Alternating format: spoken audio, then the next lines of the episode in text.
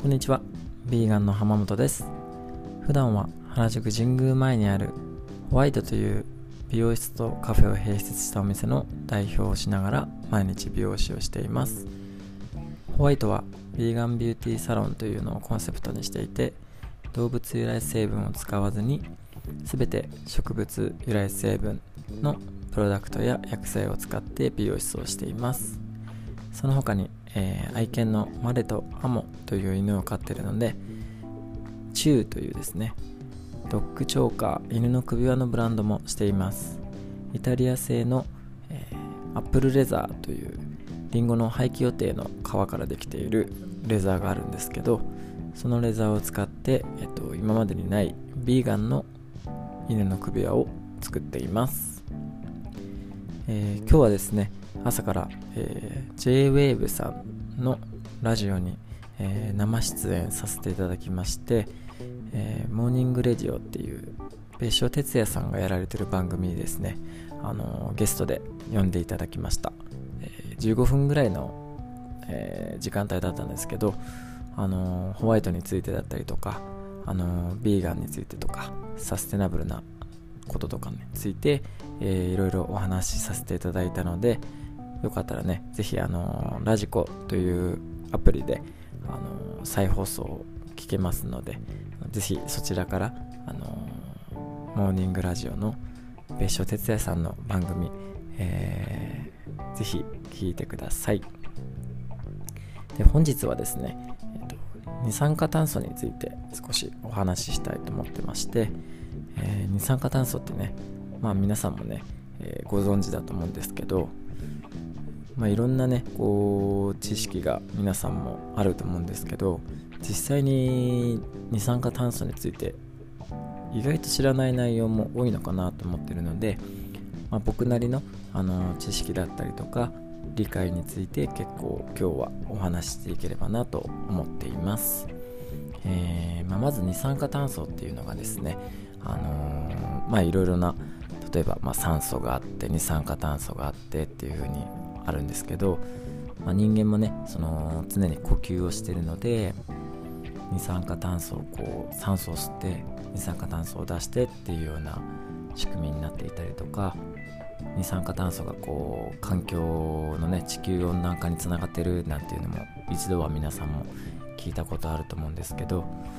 そこについてねいろいろとお話ししていければなと思ってまして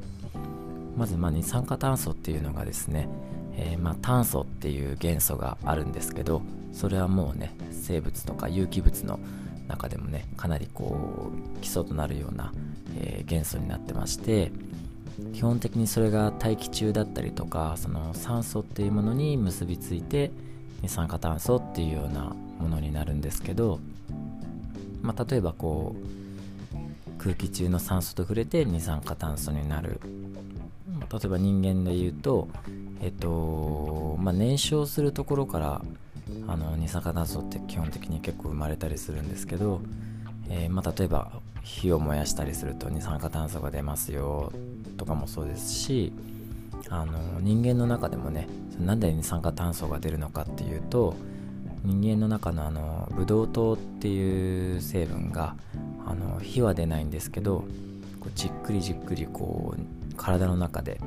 実は燃焼していてその燃焼されたブドウ糖のところが口から出てそれが空気中の酸素とつながって二酸化炭素になるようなイメージですね。でそれはもうあのさっき言った火もそうなんですけど燃やしたりすると大気中の酸素とつながって二酸化炭素になるような感じの、まあ、イメージですね、まあ、僕よりもねもっともっと詳しく知ってる方も多いと思うんで、まあ、ざっくりとした説明なんですけどで、まあ、やっぱり二酸化炭素っていうのがねすごく今地球環境とかあの地球温暖化ってところでこう懸念点としていろいろといろんなところであの話題になってると思うんですけど、まあ、実はねじゃあ二酸化炭素がこう全てがダメなのかとか全てがこう悪影響なのかっていうのは実はそうではなくてちゃんとこうね本来ならば自然なサイクルがあって二酸化炭素もあのちゃんとしたこう役割があるっていうのを意外と皆さんこう知らないんじゃないかなと思ったのでここでこうシェアしたいなと思っています。で少し前に見た映画でですねあのネットフリックスでやってる映画なんですけど「キス・ザ・グラウンド」っていう映画があって、まあ、ドキュメンタリー映画なんですけど、まあ、その題名の通りねちょっとこうグラウンド土の土壌のお話なんですけどまあそういう土とか土壌とかからこう地球環境が実はこう改善へ向かうすごいあの今の環境からよりあの未来に向けてそれがすごく大切なんだよっていうような映画なんですけどすごくおすすめなのであの時間があったらそれぜひあの見ていただきたいです。でまあその内容をざっくり説明するとですねあの植物の、ま、木とか葉っぱとか光合成っていうのは皆さん聞いたことあると思うんですけどその、まあ、原理としてはねあの二酸化炭素を吸って酸素を出してくれるっていうのは多分小学生の時とかに、あの授業とかで教わったことだと思うんですけど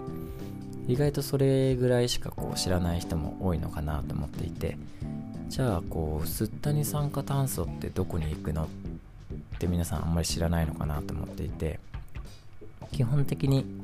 えー、植物はですね葉っぱから、えー、光合成を行います。なので葉っぱから二酸化炭素を吸収するんですよね。じゃあそれがどこに行くのかっていうと茎を伝わってそのまま根っこの方に行きます。で根っこからあの栄養をとってることは多分皆さん知ってると思うんですけど、まあ、その根っこの栄養っていうところで、まあ、根っこって基本土の中にあると思うんですけどその土に二酸化炭素がそのまま流れるんですよね。ということはその土の中に二酸化炭素がいる。じゃあどういう影響があるかっていうと基本的に土の中っていうのはあのもう無数の人間の人口のもう何百倍何千倍っていう数の微生物だったりとかバクテリアとかが、あの生息しています。これはもう、あの本当にとてつもない数の微生物バクテリアだったりとかが細菌とかが土の中にいるんですけどその微生物バクテリア細菌とかの栄養となるのが二酸化炭素なんですよね。でこれ意外と皆さん知らないと思うんですけど、まあ、その微生物とかが植物だったり作物だったりとかに実は栄養を与えていたりとかしてその二酸化炭素っていうのがすごくその土の中の環境でいうととても大切な要素の一つとなっています。なのであの二酸化炭素が単純に悪いわけではなくて実はすごく土の中の二酸化炭素の割合だったりとか量っていうのはすごく大切になっていてなんで大切かっていうとやっぱそういう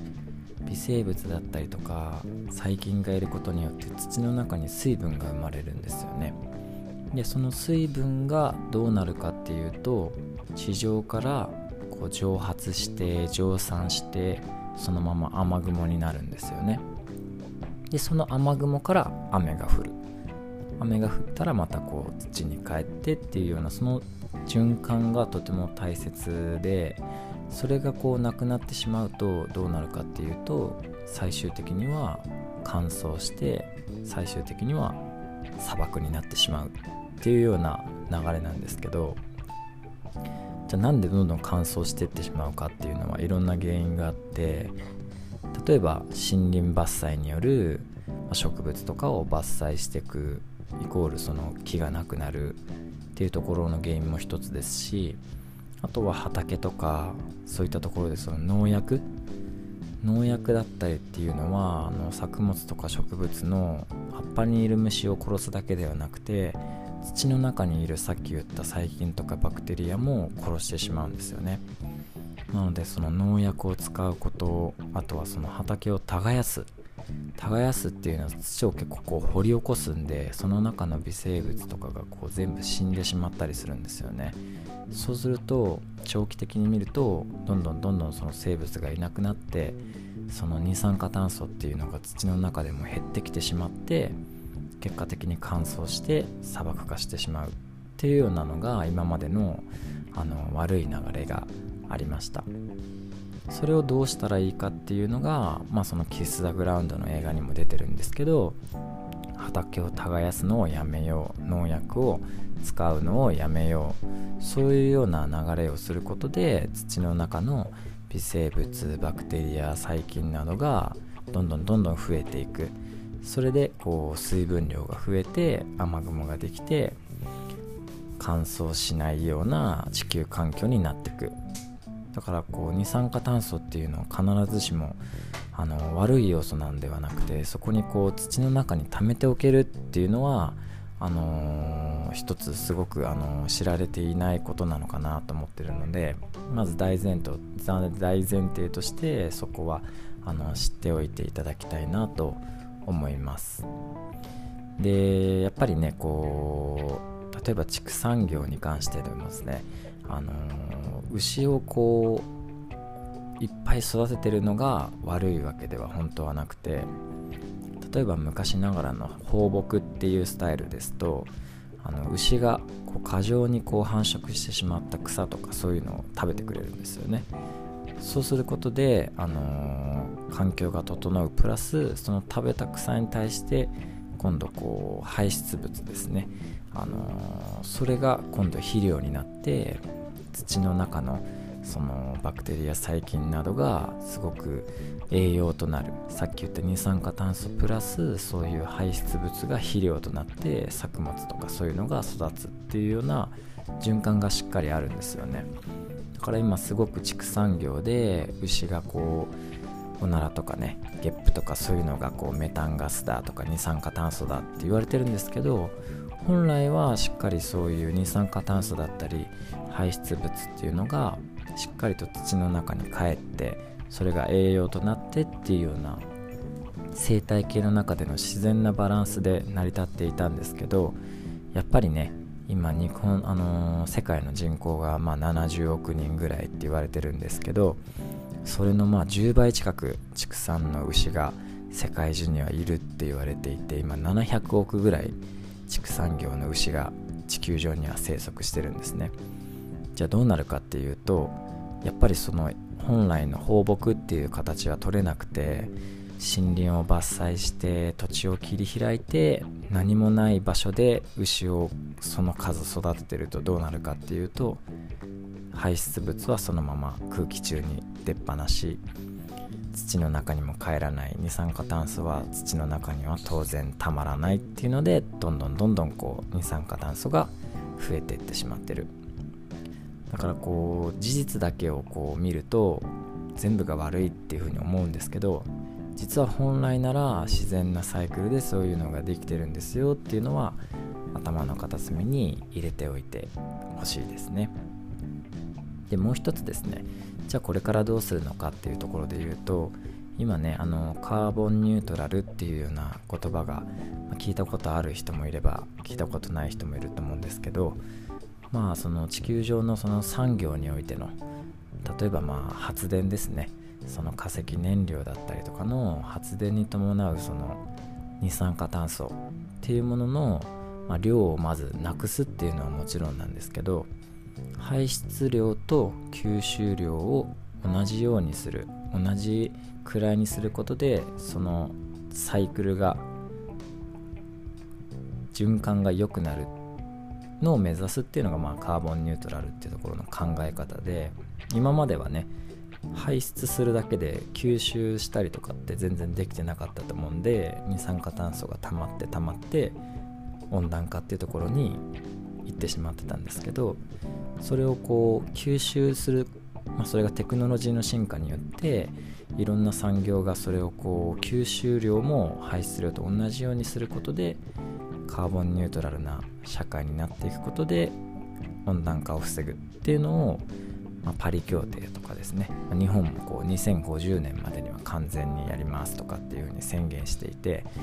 まあ、やっぱりどうしてもねそこにはねそのテクノロジーの進化っていうのが必要になってくるんですけど、まあ、いろいろな企業とか国でそのカーボンニュートラルっていうのをすごい今目指しているような状況です。ま、これもね、あのー、すごくいろいろなテクノロジーがあって例えば日本で言うと、あのー火力発電聞いたことあると思うんですけど、まあ、物を燃やす時のパワーで電力を作る。それも今までその CO2 ってところがすごくあの懸念点として挙げられてる発電方法なんですけど実はその燃やす際にのですね、えー、二酸化炭素っていうのがあの水素とアンモニア、まあ、この2つを使うことによってその二酸化炭素っていうのをこう出すことがなく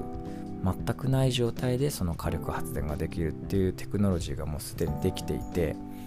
まあ、実際に実現可能なんですよね。それもその何十年も先とかではなくて割と近い将来でその水素とアンモニアっていうところを使って火力発電することで二酸化炭素を排出しないっていうやり方は実際にはできるっていうのはもう証明されてます。ただですね、まあ、それに伴ってじゃあ水素とアンモニアはどこから入手するのかってなってくると近隣のやっぱりアジア諸国からあの入手しなきゃいけなくて、まあ、じゃあその水素とアンモニア作る環境はじゃあどうなんだっていうまあいろいろな問題はまだまだあるみたいなんですけどやっぱりねこう全てをこうストップさせてこれはダメだこれはダメだっていうよりは今あるものを少しずつ良くしていくっていうのも大切な方法なのかなと僕は思ってるのでどうしてもねこう日本がこうこれがダメだあれがダメだってやっぱ言われてしまってるんですけどその例えばアメリカとかヨーロッパとかとこう遅れてる部分はもちろんあるんですけどやっぱり島国なんでね日本は。電力っていうものをやっぱり自分の自国で発電しなきゃいけないのに比べて例えば大陸のアメリカもしくはヨーロッパ大陸の方って横のつながり横の国同士でまあ配電があって電気を共有できるような仕組みがあるに対して日本はやっぱり海で囲われてるんで自国で発電しなきゃいけないっていうのがそもそも大前提として違いがあるんですよね。なんでじゃあどうするかって考えた時に、まあ、全てのものをストップっていうよりは日本らしく日本のできることをもっともっと考えていくのも一つのあの方法なのかなというふうに僕は思ってます。なんでねやっぱりそういうのも知ってるか知ってないかっていうのはすごく大切だと思うんでニュースとかねそういう表面的な情報だけだとあこれダメなんだこれが良くないんだ二酸化炭素良くないんだ火力発電こうなんだってまあ最初は思うかもしれないんですけどしっかりこう勉強したりその背景を知ればあ実はこんなやり方もあるんだこういう風な仕組みなんだっていうのも理解ができるんでここでねこういうお話で皆さんもこうこういった情報をシェアできれば理解がみんなも深まって何か変わるきっかけになるかなと思ったので話してみました。で実際にねあのもっともっとこう話したい内容はあるんですけどすごく長くなってきてしまうので二酸化炭素ねすごくいろんな諸説あってやっぱりまだまだあのこれからの将来ねあの人類が考えていかなきゃいけないあの問題なのかなと思うので実際に二酸化炭素の排出量がこのまま増えていった時に、まあ、当然こう温室効果ガスっていうようなねまあそのオゾン層っていうのが地球の周りにあってそこに二酸化炭素が溜まると、まあ、温室効果ガスの影響で温度がどんどん上昇していくんですけど温度が上昇すると、まあ、今後その東京の平均気温っていうのが将来的に何十年後かに2度上がるんですよね。まあ、2度上がるっていうのが例えばじゃあ今日ちょっと暖かかったね20度だねっていうのとあ明日22度になるらしいよ。あちょっと暖かいんだねっていうようなそういう変化ではなくてですね平均気温が2度上がるっていうのはもうとてつもない変化であのー、現在の東京の気温が2度上がると大体日本のその場所で言うと今の鹿児島の方と同じような平均気温になるんですよね。ということは東京の気温がもうほぼほぼ沖縄と一緒のような鹿児島の下の方のその沖縄みたいな気温が東京で起きる。で鹿児島とか沖縄の環境と違って東京ってまあ建物もいっぱいあったりとかいろんなねものがあるんでもっともっと体感温度が上がる。まあ、その2度上がるってだけでとてつもない、あのー、まあ、例えば作物の収穫の量に変化が起きたりとかいろんなところにこうやっぱ影響が出てきてあの今みたいなね生活例えば今桜すごい綺麗ですけど四季がなくなって春に桜が見れるのもじゃああと何年あるんだろうっていうような未来もそんなに遠くない。やっぱりねそういうの考えていくと何か少しでもねこう自分たちも行動して変わっていかないといけないんだなっていうのをいろんなデータ見てると僕も思うので、まあ、ちょっとしたねこういう僕の一個人の発信が少しずついろんな人に広まっていければ何か皆さんも変わるきっかけになったりこれを聞いてくれた人がまた別の方にそれをこう伝えたりとかしてあのちっちゃいこう輪が大きい輪に広がっていけばあのいいなっていうふうに思って僕も、あのー、日々あの伝えたりとか発信してるようにしています。でまたね、あのー、いろんな内容についてねご質問だったりとかあの最近よくいただくんですけど、あのこのポッドキャストもねすごくいろんな方が聞いてくれるようになってきてすごくあの僕もあの嬉しいのでまた何かこう聞きたい内容だったりとかがあればインスタグラムの、えっと、ホワイトアンダーバー浜本のアカウントの方で毎日あの発信してますのでそちらの方にご連絡をいただいたりとかこちらの方にコメントだったりとかしてくれればあのまた次回それについてお話ししたいなと思いますのでよかったらそちらの方も一緒にあのご覧ください、えー、それでは少し長い時間になってしまいましたから今日も聞いてくださってありがとうございます。またね。